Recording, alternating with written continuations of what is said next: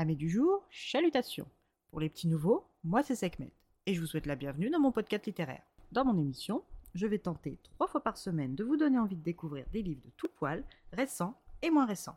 Alors, si ça vous tente, c'est par ici la suite.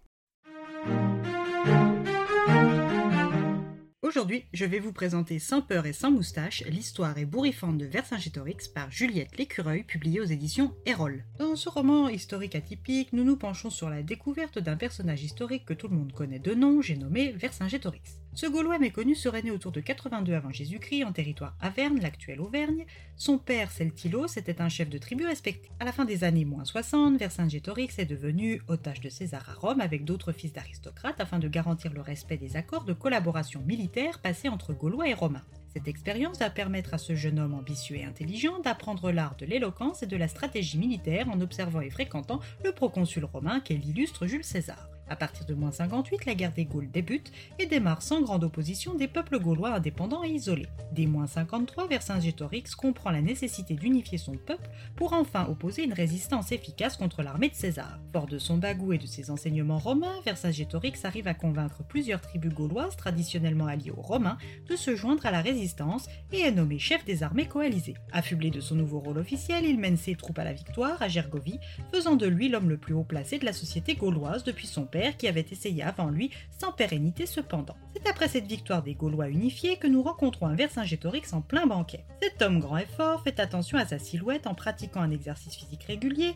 et en n'abusant pas de la bonne chair. Ce protecteur de la nature, fervent adepte du yoga et de la méditation, nous emmène dans son quotidien de nouveau, monarque incompris par ses contemporains neuronalement limités. Sa compagne, Acostina, qui en plus d'être très belle, lui est 100% dévouée.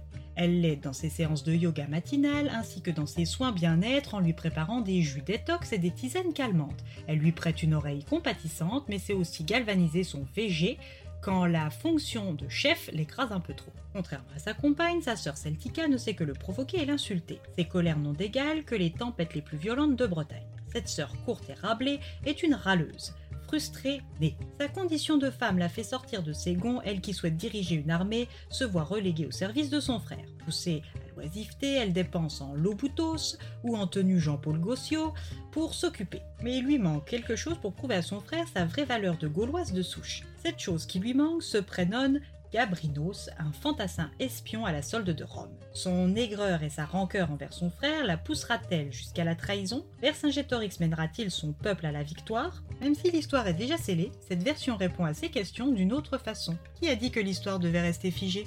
Du coup, vous êtes prêts pour une relecture historique? Un roman historique qui ne manque pas d'attrait. Une réécriture des zones d'ombre et des blancs tout en humour un récit plein de références anachroniques et bien salé. Pour les amateurs de la série Camelot et de la plume d'Alexandre Astier, vous retrouverez avec plaisir des punchlines à la Roi Arthur, à la Léodagan ou au duo Perceval-Caradoc. Pour ma part, j'ai aussi fait le lien avec le film de Guillaume Canet Astérix et Obélix l'Empire du Milieu, sorti en février dernier. Un roman qui fait sourire et qui aide à appréhender l'histoire autrement. Un livre qu'il faut vraiment mettre entre toutes les mains.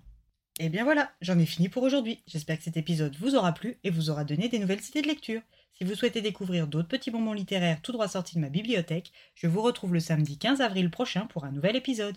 Si d'ici là je vous manque de trop, n'hésitez pas à me rejoindre sur mon compte Instagram, les lectures de Sekhmet. Sur ce, chalut les amis et à la prochaine!